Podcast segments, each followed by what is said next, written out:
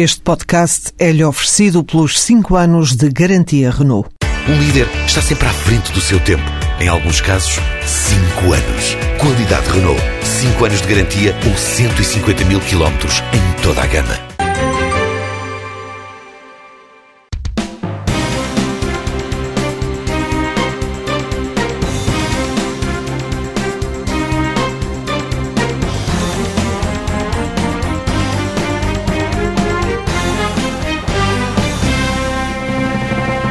Esta semana temos as esquerdas reunidas pela mão de Mário Soares, um retrocesso no índice de competitividade e as contas sem folga do Orçamento de Estado retificativo.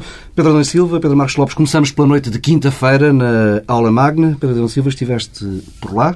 Ainda que não estivesse sentado, a sala estava cheia.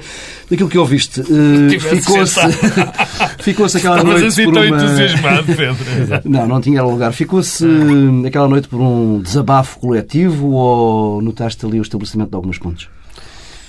Eu, eu acho que eh, há elementos de novidade, há um lado eh, muito importante de repetição eh, e, e, alguns sinais para o futuro, nem todos necessariamente bons.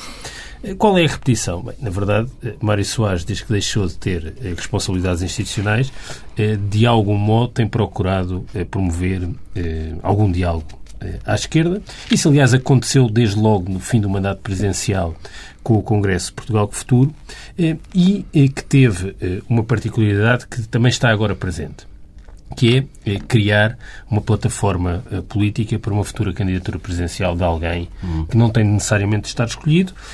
Há uma curiosidade, na altura do Congresso Portugal Futuro foi também um reitor eh, o primeiro protagonista dessa nova plataforma política presidencial, Rui Alarcão, eh, como sabe, não chegou a ser candidato, eh, e agora... Há um parece... fenómeno de Sampaio da Nova. Ah, isso é, notório, e portanto é uma espécie de, de teste, que é um teste a um possível candidato que junte quem não tem conseguido estar junto nomeadamente numa primeira volta das presidenciais, e que de alguma forma também é uma tentativa de superar os bloqueios que os partidos têm e que têm hoje para encontrar candidatos presidenciais. Isso também é verdade à direita.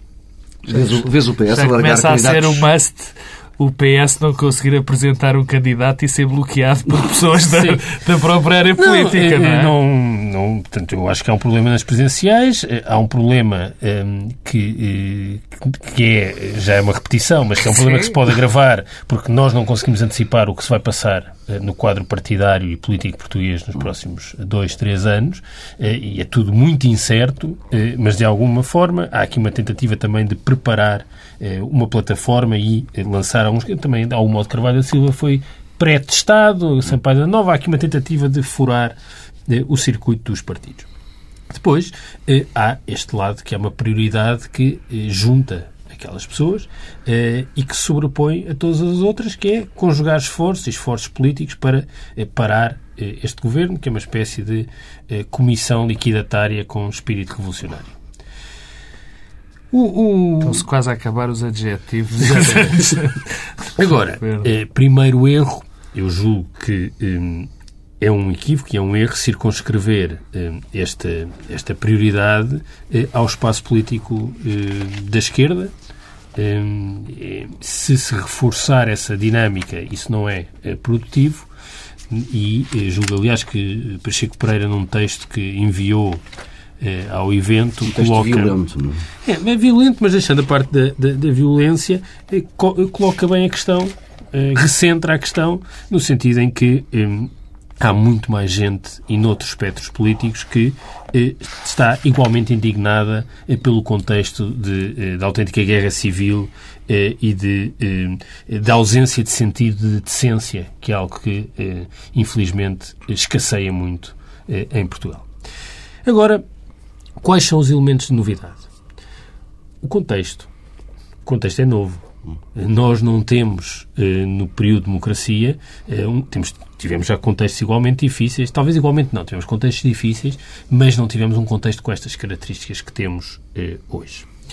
Que, aliás, tinha eco e um efeito de espelho na própria assistência. O cisma grisalho já existe mesmo e já se mobilizou politicamente. Esta eh, iniciativa, estava a Ala Magda eh, repleta, Eh, eh, e, e, contra as minhas expectativas, eu diria eu, não, eu pensei que não ia estar muita gente. E pareceu-me que aquela mobilização é espontânea, não é uma mobilização dos partidos. Até porque os partidos, não, a sensação que eu fico é que não se mobilizaram muito para que estivesse muita e gente. E até desvalorizaram um pouco. Bem, já lá vamos. Mas há ali uma mobilização espontânea. O problema e... é que se calhar foi isso que levou tanta gente. Pois. E é um problema isso, não é? Mobilização espontânea e de pensionistas. O que é uma coisa, convenhamos, que também eh, nos deve deixar com algumas preocupações em relação à capacidade de construir alguma coisa de futuro politicamente. Quem eu vi de pessoas novas eram políticos profissionais, eram deputados dos vários partidos. Eu não vi quase ninguém que não fosse eh, pensionista. E, portanto, isso também eh, é eh, novo. Depois, a presença e a participação do PC o PC tende a não participar nestes esforços unitários. Quer dizer, está a decorrer uma iniciativa que, de algum modo, tem algum paralelismo com esta, que é aquele Congresso das Alternativas, onde o PC não está e, sistematicamente, o PC eh, foge. O PC confia mais em Mário Soares do que no Bloco de Esquerda. Mas ainda, ainda, mesmo que sejam coisas que envolvam todos, o PC tende a não estar. com pelo menos quatro dirigentes. Sim, e aparentemente a negociação foi feita por Domingos Abrantes e por Jorge Sim. Cordeiro, que no contexto do PC, quer dizer, mais alto é impossível. Eh, e mais relevante é impossível. Eh, e, portanto, isso não deve ser desvalorizado. O facto do PC estar presente é em si um fator de enorme eh, novidade. Depois, a forma desigual como os partidos participaram nisto, não é? O PS desvalorizou objetivamente a iniciativa desvalorizou, eh, abdicando, por exemplo, de seduzir politicamente não apenas as pessoas presentes, mas as pessoas que se revêem naquele, naquele espírito.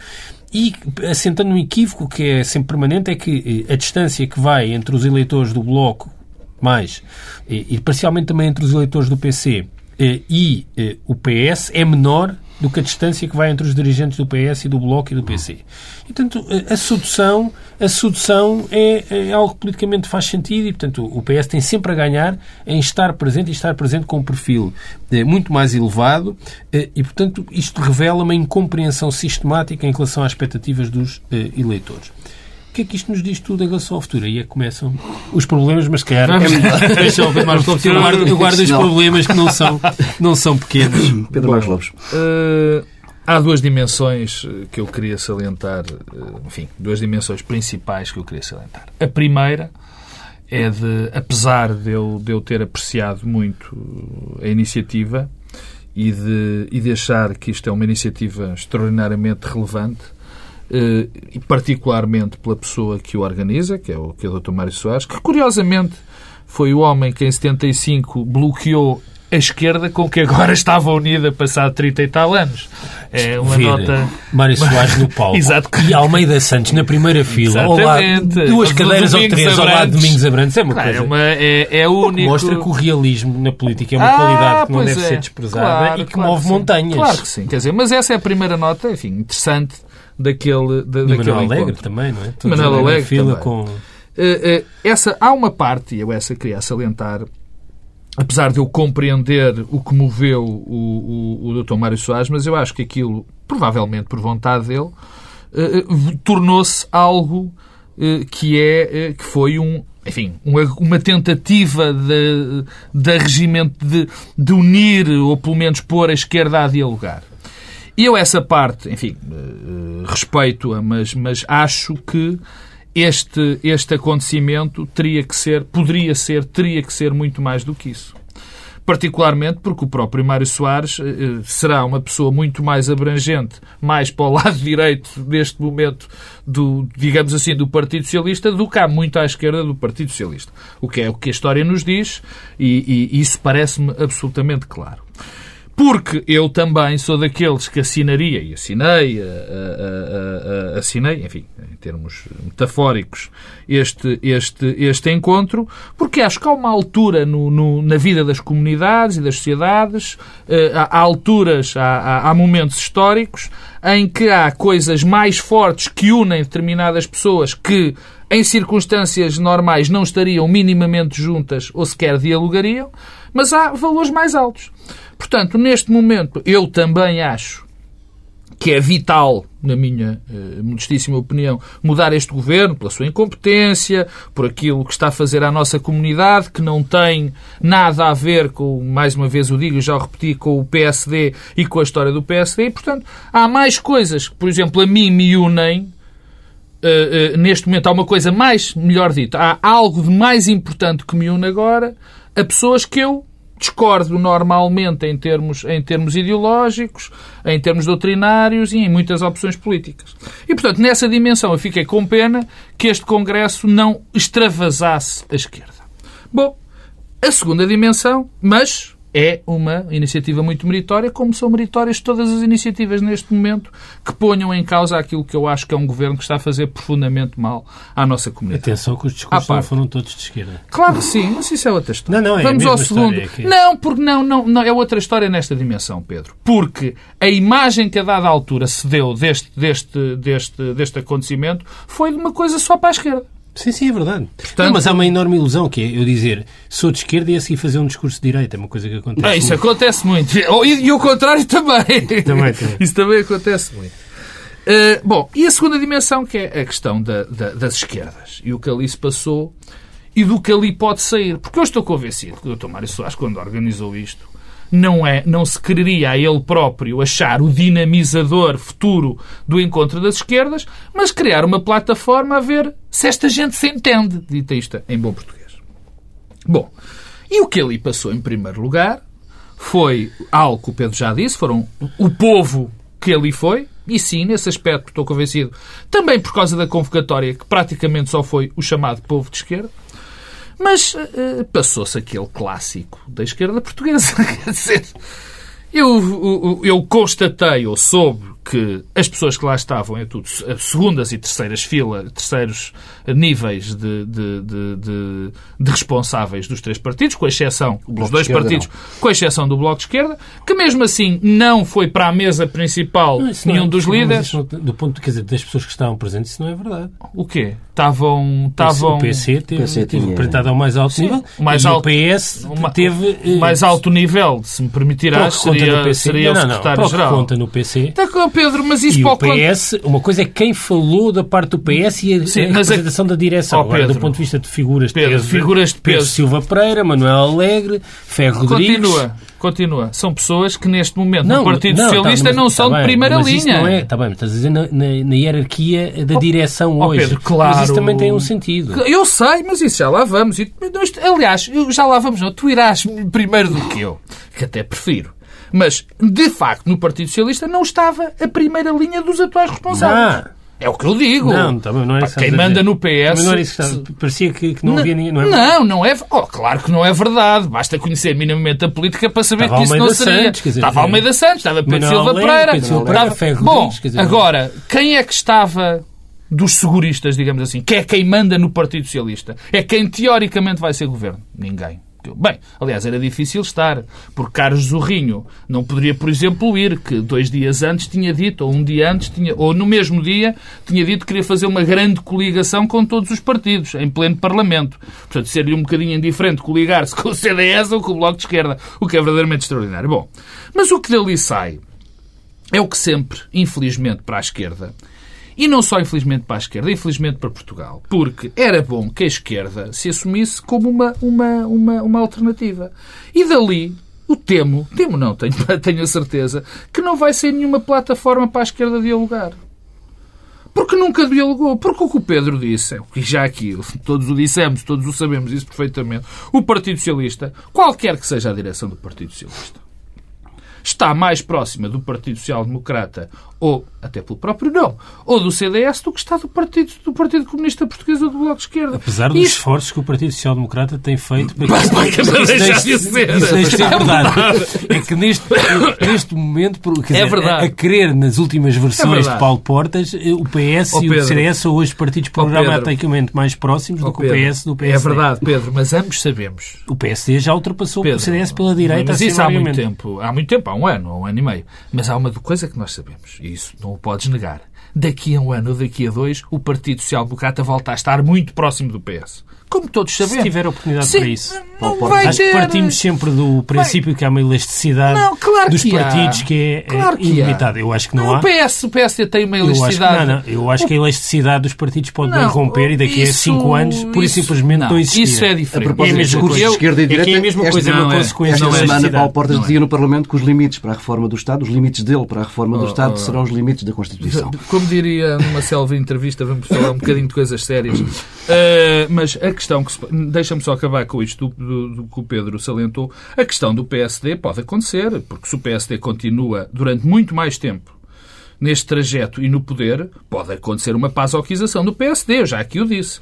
O que tudo me leva, o que leva a crer que isso não aconteça, não, já vou. Eh, eh, o que leva a crer eh, eh, que isso aconteça é que vai, o, o- o governo vai acabar mais cedo do que nós esperávamos e, portanto, o que quase inevitavelmente vai Por acaso, acontecer. acho que o governo já está a é acabar o- mais tarde do que já-. Sim, está bem. Não, não, não, isso não, é verdade, verdade, isso é, é verdade. Eu esperava que já tivesse caído. Mas o PSD vai voltar à sua, à sua, à sua principal plataforma original. Mas deixa-me acabar a questão da esquerda. Calma-te, deixa-me acabar. O problema é que o que sai dali é para acabar mesmo, é para deixar a frase que eu queria deixar clara. Então. O drama é que o que saiu dali foi um grande esforço, um esforço fantástico de um- uma grande figura da democracia, que é o Dr. Mário Soares, com 88 anos, que infelizmente para ele não vai resultar em acordo nenhum dentro da esquerda. Porque quem é o pivô da esquerda é o Partido Socialista. E o Partido Socialista mostrou, pela primeira vez, quer dizer, não é pela primeira vez, que não está interessado em dialogar com os outros partidos. O que antes era só dos outros partidos, porque o PCP e o Bloco de Esquerda é que nunca quiseram negociar com o PS, neste momento o PS é que disse não quer negociar convosco. Pedro, ainda assim houve ali, há, há, de qualquer forma, uma, uma maior proximidade com o Bloco de Esquerda do que com o Partido Comunista Português. Não Depois sei, não, não, tem- não, sim, quer dizer, não temos bem indicadores nem sequer para isto, para medir isto que o Pedro Marcos Lopes estava a dizer. Não, acho que não há nada de, imp- de importante ou de estrutural mudou que nos permita dizer que agora o PS não quer dialogar e que os Então outros há uma, querem. há um- um- uma, reunião patrocinada Sim, pelo grande patriarca do tá Partido tá Socialista. Agora digo e eu, nenhuma falemos de pessoa- coisas sérias. E nenhuma de pessoa da direção do de PS aparece É, e tu dizes de isso. coisas sérias. O PS desvalorizou a iniciativa. Ah. Isso não quer dizer que agora se tenha invertido as posições relativas da disponibilidade Pontualmente, Pedro. Não, isso não, não tem. futuro. eh, Pontualmente não, é um facto. Não, não conta nada, até porque estas coisas não, não se tratam em público em iniciativas na aula magna. Vamos lá ver se nos entendemos. Eh, eh, E, portanto, eh, e não criamos ilusões de qualquer uma das partes, porque as partes continuam exatamente na mesma Onde posição onde estavam. É um dos riscos, e já lá vou, mas o primeiro risco, no contexto atual, é, eh, o risco de serem feitos esforços que não produzem efeitos. Do ponto de vista das expectativas das pessoas.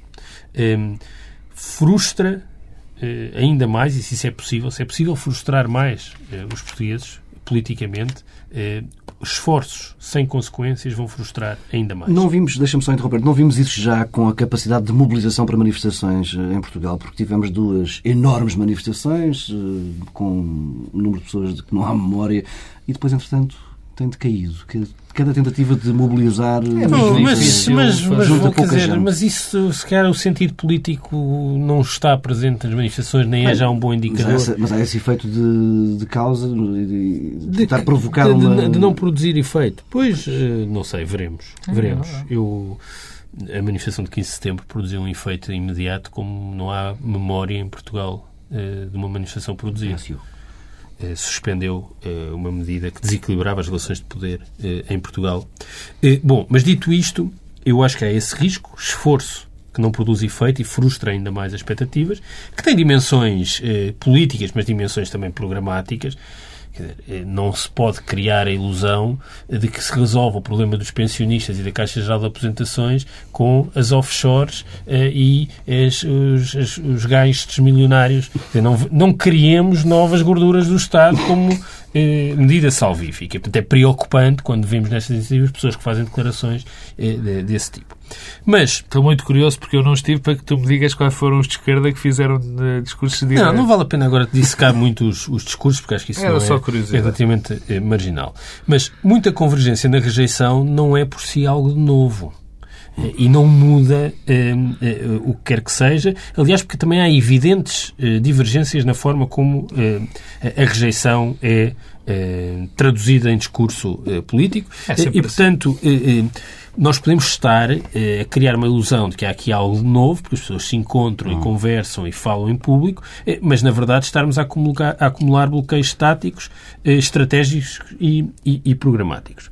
Porque, e isto é que é a prova dos nove, o objetivo o objetivo de qualquer tipo de, de, diálogo é tornar a governação possível face aos obstáculos concretos que temos hoje e face aos constrangimentos políticos e institucionais que existem hoje. Não é. Sim, que não desaparecem não, não é, sair. Não é, é em abstrato. Eh, não é eh, iludindo eh, que há divergências muito profundas. Eu pergunto: há viabilidade e é viável fazer amanhã ou depois da manhã, ou daqui a um ano, quando é que estão se colocar um governo alternativo com base nesta plataforma? Não. Minha resposta é não. Hum, porque este problema só se resolve, e isso é que é a questão de fundo, e portanto não é saber se o PS agora está mais disponível para dialogar ou menos. A questão de fundo é há um diálogo não público para resolver estas questões, há um trabalho para construir eh, eh, alguma coisa. Que... Não, desculpa, deixa-me só dizer-te uma coisa que eu acho que é importante. Quer dizer, em que é que concorda? O que é que mudou? O que é que mudou nos últimos dois anos? Mudou o contexto, a situação mudou muito, mas os partidos mudaram. Eu acho que não, não mudaram nada, ao contrário do que Pedro Marcos Lopes estava a sugerir. Não mudaram nada. Repara uma coisa eh, eh desta, desta semana e uma de há umas semanas. Esteve cá, eh, em Portugal, o presidente do Eurogrupo o PC e o Bloco não foram à reunião com o Presidente do Eurogrupo, repetindo a cena das visitas da, da, da Troika. O que é que mudou? Eu, dizer, o Presidente do Eurogrupo é uma figura que, quer dizer, podia agora gastar aqui uns quantos adjetivos a qualificá-lo, mas é Presidente do Eurogrupo. Alguém pode querer construir uma plataforma eh, política de governação insistindo nesta ausência de diálogo com as instâncias europeias que são as que existem. Não vai haver a revolução amanhã, vamos lá ver se nos entendemos. E, e não vamos substituir a refundação deste, deste governo pela, pela revolução. Isso não vai acontecer. E, portanto, eh, eh, estas respostas são um, um teste de ácido, uma prova dos nove, muito mais forte do que qualquer outra ilusão. Outro exemplo concreto das últimas semanas e que me parece também importante para pôr as questões como elas de facto existem. Quer dizer, estamos perante três partidos que não conseguiram fazer uma candidatura conjunta à Câmara de Caminha um dos problemas, estamos a imaginar a magnitude da distância programática que se coloca na Câmara Municipal de Caminha porque não quiseram, porque o PC não quis, portanto, contrariando aquilo que o Pedro não, não, estava a dizer. o Bloco de Esquerda é que não quis. E o PC também. Sim, mas o Bloco de Esquerda é que o Bloco de Esquerda, peço desculpa do como tempo, estrutura bloqueou nacional. primeiro como portanto, estrutura nacional. E, e, as estruturas nacionais que assim. bloqueiam um entendimento nesse em, Conselho em caminha, onde toda a dinâmica da crise do euro, dos constrangimentos nas idas aos mercados se colocam de forma premente. E se não se não vem em caminha, não, não se podem dar bem mais lado nenhum. Não, não, uh... questões bem mais complexas. Não, não, há problema, está tudo tranquilo. Portanto, há um problema em caminha, mas para governar o país e fazer um governo. Está depois tudo do, tranquilo. Depois do Pedro Silva destruir aqui os sonhos de todas as pessoas que estiveram na aula magno na, na quinta-feira à noite. Mas tens destruir mais sonhos, queres que eu não, não, não, deixa lá. Tens bom nisso, já sabemos. Pedro Marcos Lopes. Deixa-me deixa deixa esclarecer uh, uma coisa que o Pedro disse e que eu contrario. Uh, provavelmente não me expliquei bem ou o Pedro percebeu mal. De facto, há uma coisa que eu tenho por garantido. Nos últimos dois anos, os partidos mudaram e mudaram muito. Partido Social Democrata mudou radicalmente. Não, também estamos a falar dos partidos... Calma, não, não, não, não, eu sei que sim, mas eu já lá vou. Tenho aqui os três elencados. Elencados, como se diz agora. De facto, o PCP não mudou. Mas o PS mudou muito. O PS mudou muito. Porque, quer dizer, é, não vale a pena. Nós, eu eu lembro-me desta discussão quando foi do PSD. Eu lembro-me daquilo que nós gostávamos que o PSD fosse e o que o PSD era, ou o que o PSD é. Eu também gostava que, provavelmente, que o PS fosse de outra maneira, mas não é esse o facto. E o, o, o, o, que, o, que, Sócrates e o que a antiga direção queria para o Partido Socialista e o caminho que o Partido Socialista levava não é o mesmo que António Seguro quer levar. Isso que fique claro. Bom, então se o Bloco de Esquerda mudou. O Bloco de Esquerda teve um movimento, um movimento de purificação do, do seu próprio partido eh, brutal. Agora, Sim, não, naquilo que diz o Pedro, naquilo que diz o Pedro Adão e Silva, as soluções, e isso é que para mim é, é a pedra de, de toque, as soluções, o enquadramento político mudou? Não, de facto não mudou. E pior, se cair este governo, quais são as soluções deste partido? Quais são as soluções destes partidos? Qual é a alternativa? O que é que o PS vai fazer? Continuamos todos na mesma. Isso não há dúvida. Não, é, Seria possível formar um governo? Não. É, é Vamos... possível. É possível. É, sabes como é que é possível? O que eu acho, acho que acho eu e acha mais gente até tu achas, provavelmente. O que é muito a única solução viável se cair o governo e se houver eleições, ou mesmo que sejam no, na, na, na, no, no ciclo normal, vai ser termos vai ser este programa ocupar Sambento, porque não há outra solução nesta altura. Vamos uh, avançando mal, e, e, mudar de assunto. Um, Portugal caiu cinco posições no ranking de competitividade, é agora o segundo país menos competitivo da zona euro, só já nos resta uh, a Grécia para olhar para trás. Uh, Pedro Nunes Silva, que leitura podemos fazer destes, destes resultados? Ironia trágica. Porque... Presumo que era porque é suposto que o processo de ajustamento estivesse a melhorar a competitividade do país. Hum, sim, não, não. só, mas também. não, sim, não só, mas também. Primeiro, lado irónico. Este tipo de ranking é o era-nos dado como padrão eh, que servia de avaliação para a ação deste governo eh, liberal que eh, se apresentou ao país liderado por Passos Coelho. É liberal, é, e, portanto, há esse lado de ironia trágica. Isto era o género de objetivo que este governo ambicionava concretizar. Depois, outro lado irónico, nesse ranking, entre os aspectos positivos sublinhados em relação a Portugal está a mão de obra qualificada, as energias renováveis e o investimento nas infraestruturas. Exatamente as coisas que o Governo deixou de fazer. E isso é o lado mais preocupante, é que, de, de alguma forma, foi interrompido um processo de modernização e de qualificação do país. O que é que nos era dito há dois anos e há três e éramos inundados por pessoas que curiosamente desapareceram todas do espaço público. Agora, aliás, já vêm dizer que a austeridade afinal não. Uh, portanto, os mesmos, os mesmos que há três anos diziam uma coisa, dizem agora exatamente o contrário perante os efeitos daquilo que defendiam há três anos. Precisávamos de regeneração, um novo esforço moral regenerador. Um homem novo. Credibilidade internacional. Os mercados iam receber esta governação do Dr. Moedas como ninguém. uh, e, Até te saiu um pá, Pedro. Uh, como ninguém. E estava tudo resolvido. Portanto, bastava chegar esta gente, para utilizar uma expressão, uh, ou estes senhores, para utilizar a expressão do Dr. Portas, com estes senhores os mercados mudariam a apreciação do país, a ação pública ficaria regenerada. Bem, o que sabemos é que não temos nada disso.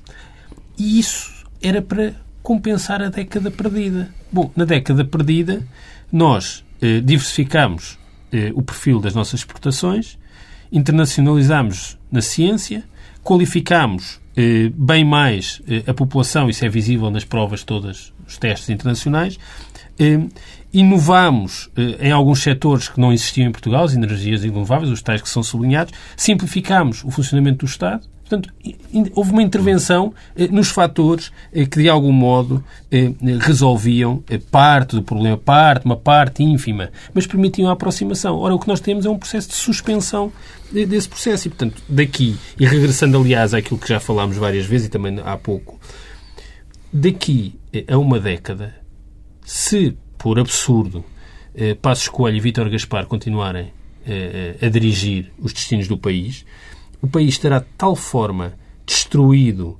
fragmentado, que não haverá nenhuma forma de rearranjar e de mobilizar coletivamente os portugueses.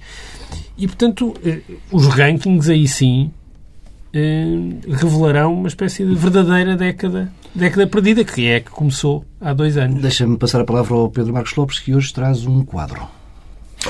Sim, eu trago um quadro que, que diz a evolução da competitividade global de Portugal eh, em relação, cuja fonte é o World Economic Forum, que diz que no ano de 2000 nós ocupávamos o ranking número 22, éramos 22 do ranking da competitividade, e em 2012 somos o, o, o número 49.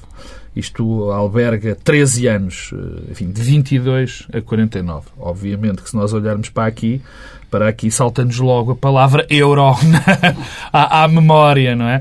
Mas, mas eu não queria... Não... Bem, e tenho outros indícios. Por exemplo, Espanha passou de, 20, de 23 para 36 a Grécia de 33 para 96 a Itália de 20, 24 para 42 Aqui, na minha opinião, isto exige uma, uma análise muito mais fina, impossível de fazer aqui, algo muito ligado com a questão do euro e com a, a estrutura institucional do próprio euro. Mas, mas antes com o desenvolvimento dos BRICS e dos países... Claro que sim. Coisa, mas claro é que o outro sim, ranking claro que foi conhecido esta semana não é um ranking de tantos países, é um claro, ranking mais fechado. Não, é de 60, aliás, só. Portanto, uh, este é diferente, mas, mas, mas os dados são muito aproximados, porque, uh, obviamente, que países que entram fazem, fazem os outros baixar. Agora, há, há, este, esta, subi, esta descida tem que, tem, há vários modos de analisar. Eu, se, se fosse do governo e se acreditasse na, no, no, na, no, no, discurso que o governo e, na, e, na, e naquilo que o governo nos tem apresentado, diria que dois anos seria muito curto para nós termos um resultado de, de das reformas estruturais na competitividade.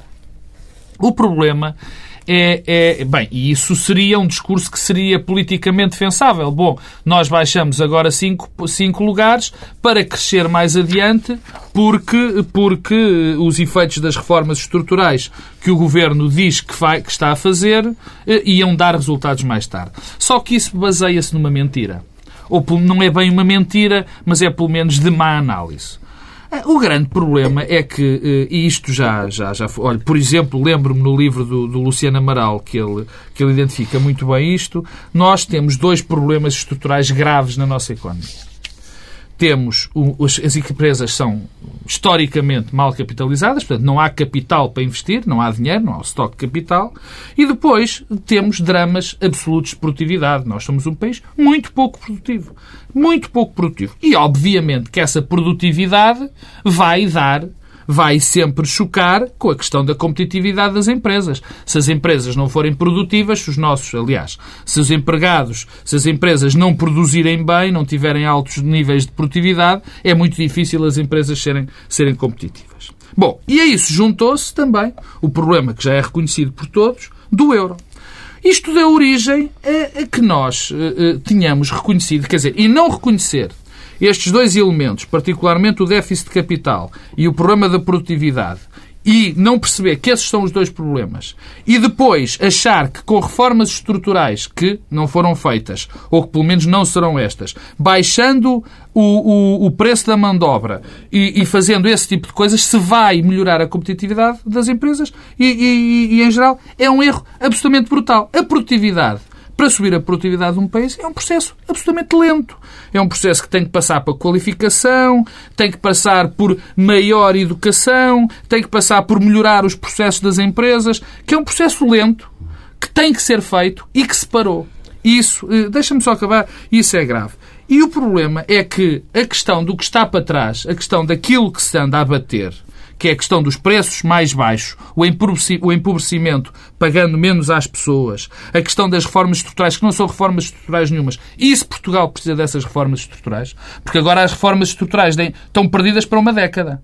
Porque esta gente alterou, deturpou tanto o que são reformas estruturais, porque qualquer pessoa, o Pedro Adão e Silva tem a mania de dizer isso. Quando eu lhe falo em reformas estruturais, ele lança logo as mãos à cabeça. E é o que vai acontecer a muitas pessoas. E é o que vai haver muitas, acontecer a muitas pessoas. Nós precisamos das reformas estruturais, só que este governo, ao fazê-las mal ou a não a fazer, porque isto tem sido não tem sido reformas rigorosamente nenhumas, estragou algo que era muito importante Bem, Vamos eh, fechar esta meditação do Bloco Central com uh, os comentários que ficaram para o fim, ao orçamento rectificativo, à nova meta do déficit para 2014, também às previsões hum, da OCDE, também novas previsões, e ainda outros dados sobre a saúde da economia e das finanças públicas.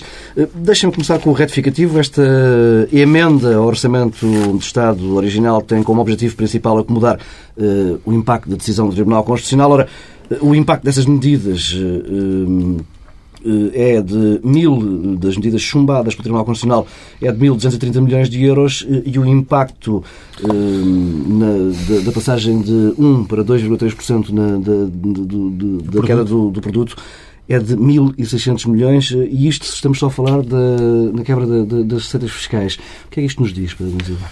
Diz-nos duas coisas. A primeira é que eh, o processo orçamental em Portugal é, é hoje é uma obra de ficção e de ficção de péssima qualidade. Não é para levar a sério. Não é para levar a sério. Não, não vale a pena acreditar nas previsões, no cenário macroeconómico, das previsões para a receita, das previsões para para a despesa. É tudo falso. É para enganar alguém e porque há um conjunto de pessoas que querem ser enganadas, nomeadamente no Eurogrupo. Porque ninguém está disponível para aceitar que um país que não a Grécia falha quando tem todo o empenho e tem eh, a liderar o processo orçamental um funcionário eh, dos credores, Vítor Gaspar. Hum, depois, estamos perante um desvio colossal permanente. Há dois anos, daqui a um mês vai fazer dois anos, Vítor Gaspar, na sua primeira aparição como eh, líder político do governo, deitou fora a narrativa que Portas e Passos Coelho tinham trazido a campanha eleitoral um, e disse que isso das gorduras do Estado não existia um, e que havia um desvio colossal. Desvio colossal permanente temos hoje. Hum. É, é, é, o facto de um retificativo que surge para responder é, às medidas inconstitucionais que já se sabia, já se antecipava que iam ser inconstitucionais, tal como as que estão previstas para o próximo ano se antecipa isto vamos ter mais um ou dois retificativos. E que é inevitável. Este ano. Este ano. Claro. E que, na verdade, a quebra das receitas fiscais é bem superior às medidas que foram consideradas inconstitucionais, portanto não vale a pena vir com o papel do Tribunal Constitucional. A culpa do falhanço não é do Tribunal Constitucional. Deixando até de lado a discussão sobre a inconstitucionalidade. E sobre isto, o essencial são as, as palavras sempre de Passos Coelho, que é sempre, de facto, é, a cereja em cima do bolo. Passos Coelho quando confrontado com os riscos de execução deste retificativo, disse não podemos, sempre que resolvemos um problema, começar logo a antecipar outros. Há uma melhor. Eu devo dizer que eh, é exatamente isto que deve esperar de um Primeiro-Ministro, pensamento estratégico. Mas há uma coisa que também sabemos. Este governo tinha um rumo inicial que era errado. Mas tinha um rumo inicial. Vítor Gaspar tinha um rumo inicial errado. Agora o governo limita-se a resolver o problema do próprio dia. E depois logo se vê. Portanto, este governo perdeu o norte estratégico completamente. Oh, e nós estamos condenados a falhar na execução orçamental sempre. Eu hoje falo, eu esta, deixa, deixa, antes, de, antes de entrar na ordem do dia, outra pergunta, deixa-me deixa fazer. Esta semana falava com com alguém do PSD que me dizia: Bom, eu esta semana estou confiante que o governo uh, vai, vai correr bem. A semana passada achava que não. E, ou seja, isto demonstra bem o clima que se vive, uh, se calhar, no, no PSD, eh, sem dúvida, e no governo. Quer dizer, estamos a ver, estão sempre a ver que dia, se este dia vai correr bem, se este dia não vai correr bem. Portanto, não há nenhum tipo de estratégia. Mas uh, há duas é notas. É uma coisa de fim de ciclo. É, mas há, isso é típico. Mas há duas notas que eu queria. Primeiro, de falar. Uh, eu, eu não vou alargar sobre aquilo que está a passar no orçamento, porque uh, eu, com este retificativo e com o resultado que nós temos dos três primeiros meses que já nos foram fornecidos pela UTAU, nós já percebemos que vai haver mais um retificativo, quem sabe, dois até ao Bem, fim do ano. Basta dizer que o quadro macroeconómico não está sequer Exatamente. tocado. Bom, o que significa mas... que, aliás, as metas do déficit não vão ser cumpridas. Não, é exato. O que significa que o esforço adicional para as metas de 2014, porque a base drama... de partida é maior, é também muito ah, superior. Eu, eu ia primeiro ao, ao, drama que é, ao, à questão política que é, e, e, e que é tentar explicar às pessoas sistematicamente, coisa que agora já se desistiu de fazer, é o que é que está a ser feito com o seu esforço. O que é que está a ser feito com o seu esforço? Porque se olhasse para o esforço que as pessoas estão, se olhasse para os resultados da política e se visse que os esforços das pessoas estão a ser, está a, ter algum, algum respaldo na situação macroeconómica, eu até admitiria que as pessoas achariam, enfim, provavelmente legítimo, porque o governo teria um. Mas nada disso está a acontecer. Isso é muito grave. Mas eu não queria entrar muito na questão do orçamento. Eu queria lembrar duas coisas que foram ditas eh, por duas personagens diferentes esta semana. A primeira foi dito por Vítor Gaspar.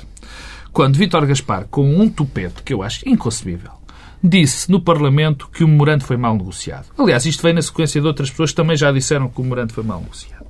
E eu lembrei-me eh, das palavras de Eduardo Catroga, em, em 5 de agosto de, de em, em 5 de maio de 2011, dizendo que este memorando era do PSD.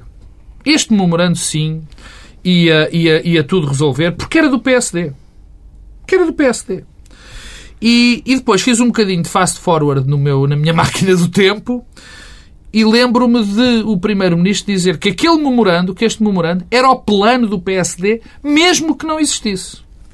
E carreguei um bocadinho mais na tecla e lembrei-me que Passos Coelho disse que tinha que se ir além deste memorando. Portanto, pior, e agora neste momento, é que depois de sete negociações, o memorando foi negociado pelo governo do PSD. Portanto, este memorando já é também obra do PSD. Ora bem, isto é muito grave e é brincar com as pessoas. A segunda frase foi a de Passos Coelho, que me disse, que disse qualquer coisa como isto. É doentio estar a olhar para as pessoas, está sempre a pensar que as coisas vão correr mal. Isto falando das pessoas. As pessoas acham sempre que isto vai correr mal. Bom, as pessoas, se calhar, acham que isto vai sempre correr mal porque, de facto, Não tem acontecido outra coisa. não tem acontecido outra coisa. Há, há outra Tem que, é- sido que, é- corrido que é mal. ontem, que diz que há um divórcio muito grande entre o que se vem dizendo no espaço público e É, aquilo isso- que é o sentimento genuíno dos portugueses. Isso, claro. O senti- o sentimento genuíno é lido pelo A Primeiro-Ministro, culpa tudo é dos resto comentadores. é... Temos eh, Deixa-me só- dois, dois minutinhos para acabar. Maduro, aliás, já disse que a culpa era dos comentadores. Sei, A culpa é vossa. A culpa é nossa. Não, há, há aqui um dado em relação à- àquilo que está sempre a correr mal. É porque no dia anterior tínhamos sabido os resultados da UTAU que nos disse uma coisa muito interessante. É que nos três primeiros trimestres, nos três primeiros trimestres, peço desculpa, no primeiro trimestre, nos três primeiros meses, o déficit tinha sido de cerca de 8%. Dir-me-ão, bom, isso nada quer dizer, porque os meses são Não todos são diferentes uns dos outros, portanto, isto alisa. Só que há um dado aqui terrível. É que o ano passado, os três primeiros meses também deram esse tipo de déficit.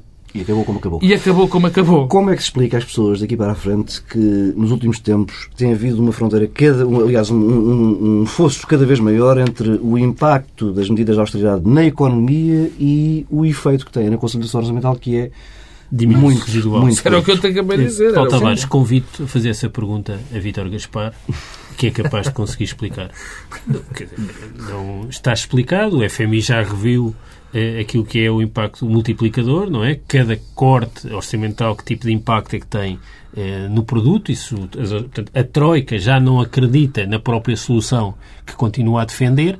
Eh, aparentemente, eh, Vítor Gaspar continua a acreditar. Portanto, é ele que deve responder, não somos nós, porque a resposta à tua pergunta é muito fácil. Mas é- mas não há- há. Ah, mas há- há- O esforço de consolidação eh, não corresponde aos cortes que de facto eh, ocorrem. Mas há aqui um drama terrível, quer dizer, que, que- que nós temos que, que é um de que se tem que falar, quer dizer, de facto, nós olhamos para, para a Europa e nós olhamos para aquilo que vai ser que vai sendo dito. E mais uma vez esta semana por Schauble, sim, sim, por Schauble, e vemos que a Europa também está neste caminho que acha que este caminho é o único defensável para Portugal. Então nós estamos aqui numa circunstância verdadeiramente dramática. Não é, não é só o governo que não quer ver a realidade. Há muito mais gente que também não quer ver a realidade. Fica por aqui esta edição do Bloco Central. Regressamos na próxima semana, à mesma hora.